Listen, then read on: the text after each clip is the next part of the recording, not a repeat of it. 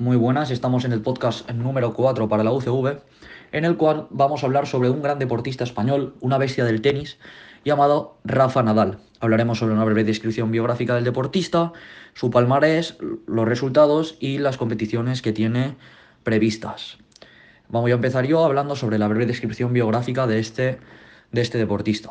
Su nombre completo, Rafael Nadal Parera, nació el 3 de junio de 1986 en la localidad mallorquina de Manacor, donde los Nadal forman una gran familia arraigada en la isla desde el siglo XVI. Mide 1,85 metros y su cónyuge es Mary Perrelló.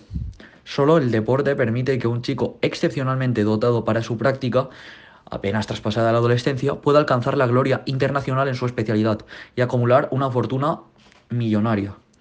Es el caso de este tenista, Rafael Nadal, profesional desde los 15 años, que a sus 19 ya ocupaba el segundo puesto mundial en el ranking de la Asociación del Tenis Profesional ATP y que con 22 años, solo con 22 años, se convirtió en el número uno del mundo.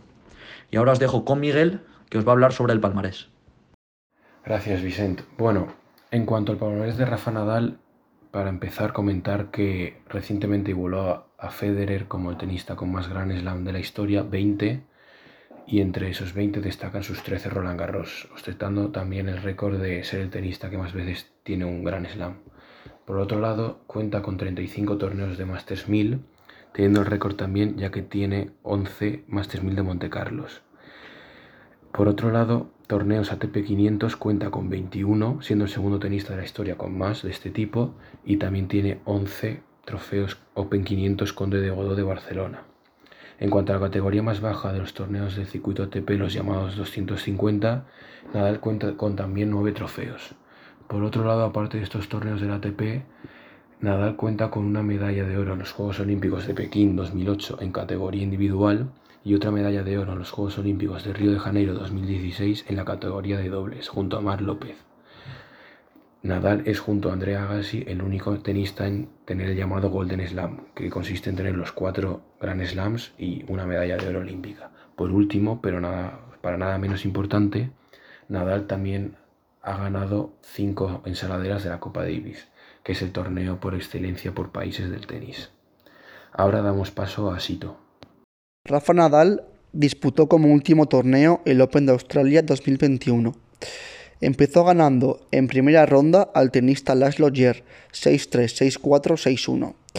En la segunda ronda venció a Michael Mo por 6-1, 6-4, 6-2 y en la tercera ronda logró ganar a Cameron Norrie por 7-5, 6-2, 7-5.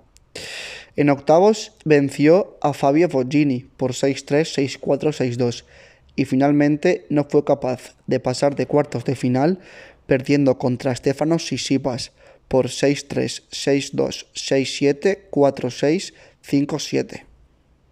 Gracias, Alfonso.